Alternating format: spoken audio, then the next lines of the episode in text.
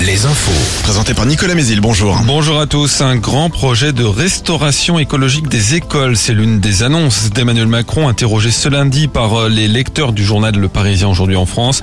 Il promet des financements aux communes pour lutter contre les passoires thermiques. Le chef de l'État indique également que la future loi sur l'immigration sera finalement présentée en un seul texte et non plusieurs comme pressenti initialement. Enfin, il prévient que concernant euh, le prix des produits alimentaires, la situation sera difficile jusqu'à la fin de l'été. Euh, l'inflation sur l'alimentation a atteint les 16% au mois de mars.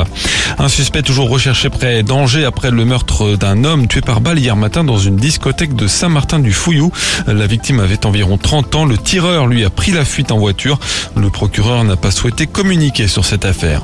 Le ministre de la Santé en déplacement dans la Vienne ce lundi, François Braun est notamment attendu cet après-midi au CHU de Poitiers pour visiter la plateforme du service d'accès aux soins. L'intersyndical du CHU appelle les personnels à se rassembler pour exprimer leur colère face à la dégradation de leurs conditions de travail. Les urgences de Fontenay-le-Comte rouvrent ce matin après trois jours de fermeture. Le service peine toujours à recruter des remplaçants. Depuis le plafonnement des indemnités versées aux intérimaires médicaux, les urgences retrouveront les patients dès 8h30 ce matin. Et dès demain, ce sont les urgences de Loudun qui fermeront pour 24 heures, là aussi à cause des difficultés à recruter.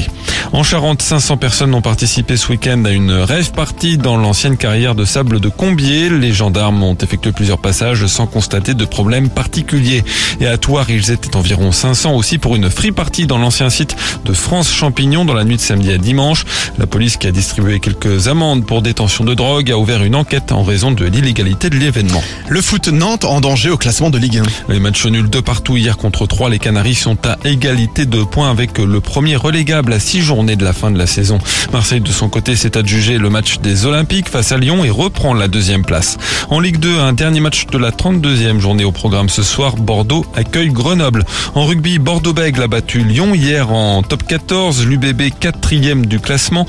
Le Stade Rochelet est deuxième à un point du leader Toulouse et assuré de jouer les phases finales. Enfin en basket, La Rochelle valide son maintien en Pro B malgré une lourde défaite à Lille hier. Angers a battu Denain. La météo, un ciel mitigé partagé entre nuages, éclaircies et averses avec des maxi un peu fraîches entre 14 et 17 degrés. Très bonne matinée à tous.